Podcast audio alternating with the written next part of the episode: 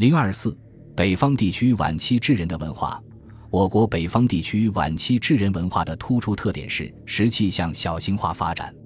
石器向小型化发展的过程中，又呈现两种发展趋势：一是以一般小石器为主，即石器虽然变小了，但其长宽指数变化不大，向着长度和宽度等比小型化方向发展；二是以长石片、细石器为主，即石器变窄的幅度很大，而变短的幅度很小。向着长度和宽度不等比的细化方向发展，以小石器为主的晚期智人文化。一九六三年，考古学家在黑驼山东麓的山西朔县治宇遗址发掘出一件人类的枕骨化石，一万五千多件石器以及许多哺乳动物化石。治玉文化的石器原料以碎石为主，用杂基法产生的两级石盒和两级石片，沿用了北京猿人的某些文化传统。生产工具有刮削器、尖状器、雕刻器以及石箭头、月形小石刀等复合工具。石器明显小型化，其中刮削器数量最多，长度多在二十至三十毫米，绝大多数是向背面加工修理较好，有单刃、两刃、复刃多种。其类型有圆头刮削器、盘状刮削器、端刃刮削器、双边刮削器等。以圆头刮削器最为常见，尖状器一般不超过三十毫米，用小而薄的石片制成，以背面加工为主，修理精致，有凿形、菱形尖状器。雕刻器用石片制成，器型很小，有笛嘴形雕刻器和凿形雕刻器。出土一件碎石箭头，用石片制成，尖端周正，肩部两侧变窄成挺状。由此可知。旧石器时代晚期，中国境内的晚期智人已会使用弓箭。发现一件月形小石刀，用半透明的水晶制成，弧形刃口，宽三十毫米，两平尖之间有短柄状突出，当为镶嵌在骨木柄内使用的复合工具。还发现一件装饰品，穿孔石珠，用石墨制成，以免钻孔，经过磨制。治愈文化在打片方法、石器类型。工具组合以及加工方式上与许家窑文化一致，很明显，治愈文化继承了许家窑文化的传统，但治愈文化在继承的基础上也有很大发展，如不再使用石球和砍砸器，工具进一步变小变精，使用了弓箭等等。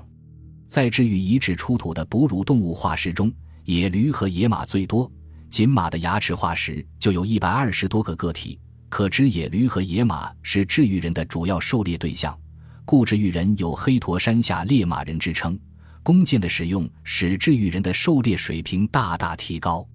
据放射性碳素断代，治愈文化的年代为距今年。治愈文化在中国旧石器文化发展序列上有极其重要的意义。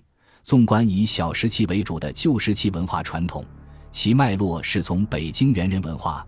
经周口店第十五地点等文化达许家窑文化，进而发展成治愈文化。治愈文化是中国旧石器时代晚期以小石器为主的文化传统中最具代表性、最典型的一个文化。它对北方旧石器时代晚期文化产生了重要影响。一九六零年，在河南安阳小南海的一处洞穴遗址中，发掘出七千多件石器。小南海文化的石器原料主要是碎石，打石片采用锤击法和砸击法，石片多是小型的。砸击石片由一端石片和两端石片，与北京猿人文化的相近。工具以刮削器为主，此为尖状器，全部工具均用锤击法修理而成。刮削器形制复杂，有圆刃、长边、复刃、双边、多边刮削器。其中，湖北长边刮削器数量最多，类型固定，是小南海文化中最具代表性的器物。小南海文化的石器制作工艺与北京猿人文化和周口店第十五地点有许多共同之处，但工艺上更显进步。小南海文化远承北京猿人文化传统发展而来，并形成了自己的特点。小南海遗址的文化堆积有七层，据放射性碳素断代。下部第六层的年代为距今年，上部第二至第三层的年代为距今年。在河北阳原虎头梁村一带，岩桑前河左岸近十公里的范围内发现了九处旧石器时代晚期的石器地点，各地点的石器原料均以石英岩为主，石核很多，其中以楔形石核占绝对优势。石制工具有刮削器、尖状器、雕刻器等，其中以刮削器，特别是圆头刮削器为最多。尖状器有圆底、平底、凹底和尖底等多种。值得注意的是，有三件凹底尖状器上有简单的磨痕，有些圆底或尖底尖状器可能是作为复合工具的投射器头。还出土了十三件装饰品，有穿孔贝壳、钻孔石珠、鸵鸟蛋皮和鸟骨制成的扁珠，在装饰品上使用了钻孔和磨光技术。在七万三千一百零一地点，发现了处于同一平面的三个篝火遗迹。内有大量的木炭粒和烧骨、鸵鸟蛋皮等，篝火遗迹周围散布着石片、石盒和经加工的石器。这处地点可能是临时宿营地。虎头梁遗址是旧石器时代晚期较晚阶段的一处文化遗址。从石器和制作工艺上看，它继承了许家窑文化和治愈文化的传统，属华北以小石器为显著特征的文化传统。一九三零年，在北京周口店龙骨山顶部发现一个新的洞口，此洞被称之为山顶洞。山顶洞分为洞口、上室、下室和下熏四个部分。上室是山顶洞人居住的地方，下室是葬地。山顶洞出土的石器很少，总共才二十五件。石器原料以麦石英为主，工具主要是刮削器，存在两级石片。这种石片在北京猿人遗址中发现很多，为山顶洞人所沿用。出土的装饰品较多，有石珠、穿孔砾石、穿孔鱼骨、穿孔兽牙、骨管、穿孔海憨壳、骨针等。骨针长八十二毫米，针眼直径三点一毫米。骨针为刮削磨制而成，通体光滑，针尖锐利，针眼用尖状器挖成。在下室发现了对死人的埋葬现象。下室是男女老少合葬的公共墓地，尸骨有青年妇女、中年妇女和老年男子各一。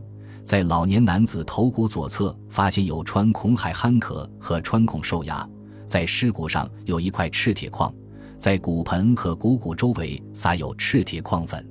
山顶洞人的石制工具虽然发现很少，但山顶洞文化却有重要的意义。山顶洞人对钻孔和磨光技术已经有了广泛的应用，并且技艺已比较熟练。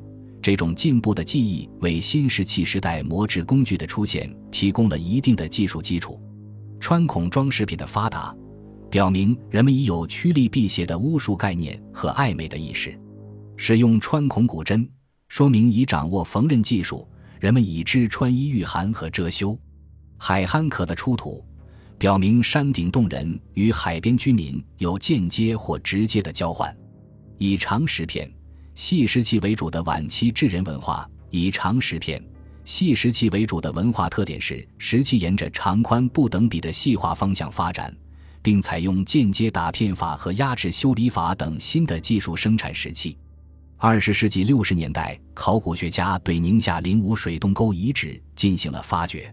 水洞沟文化打石片的方法以锤击法为主，存在相当数量的柱状石盒和长石片。长石片的长度多在三十至六十毫米，最长者可超过一百毫米，宽度约十五至三十毫米。长石片的背面往往有一个或两个棱脊，加工方法一致，均是自劈裂面向背面修理边刃或尖端。工具普遍加工精致，器型以尖状器。刮削器为主，另有少量的雕刻器和砍砸器。尖状器均严格选用底宽头窄、长而薄，背面有一条纵脊的长石片，经第二步加工制成。加工方法为单面加工或错向加工，有的采用指电法修理而成。器型稳定，左右对称，有正尖尖状器和角尖尖状器两种。刮削器以圆头刮削器和半圆形刮削器最具代表性。雕刻器有底嘴形、角形、平刃、多刃雕刻器。砍砸器用大石片制成。还出土一件骨锥和一件穿孔鸵鸟蛋皮装饰品。水洞沟文化的年代大约距今两万年。西方学者认为，水洞沟文化与欧洲旧石器时代晚期的莫斯特文化有一定的联系。水洞沟文化存在类似莫斯特文化的尖状器和莫斯特文化的修理技术，并且有大量的长石片和长石片做的工具。据此推测，水洞沟文化的时代处于发达的莫斯特文化和刚产生的奥瑞纳文化之间。水洞沟文化的发现，说明中国境内的旧石器时代晚期文化与外界文化存在交流，并构成了新的文化传统，为我国北方以小石器为主的文化增加了新的内容，并对其后文化的发展产生了影响。二十世纪七十年代。考古学家对山西沁水下川遗址进行了多次发掘，出土了上万件石制品。下川文化的石器原料多为碎石，以细小石器为主，种类多达四十余种。下川文化存在大量用件接包片法产生的细石叶和石核。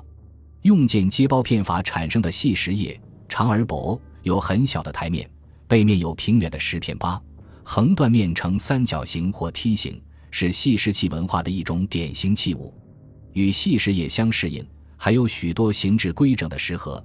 比较典型的有楔状石核和锥状石核。这些石盒均是经过细致的修整，使之具有一定的形状后再进行打片。石盒上可见九叶式的石叶疤。下川文化的工具大多十分细小，修理方法多为压制修理。多数类别的工具留有压制修理的痕迹。下川文化中存在不少将长石叶两端截去的细长石片，这种长石片实际上是镶嵌在骨刀梗长刃槽内的石刃，说明当时已使用复合工具骨梗石刃刀。下川文化的工具主要有刮削器、尖状器、雕刻器等，均细小，修理精致。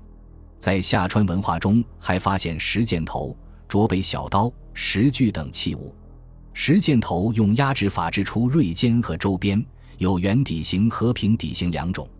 卓背小刀是下川文化的典型器物，加工方法是在石片一边轻敲细琢，使其变钝变厚，成为刀背；另一边原则保留原石片锋利的边刃。卓背小刀可能是嵌入柄内使用的一种中型刀刃。石锯是在一侧或两侧修出几个锯齿。有的还带短把，用于锯割。下川文化的年代，据放射性碳素断代，为距今两万四千杠一万六千年前。夏川文化是典型的细石器文化，这表明细石器技术传统在我国旧石器时代晚期起过重要作用。本集播放完毕，感谢您的收听，喜欢请订阅加关注，主页有更多精彩内容。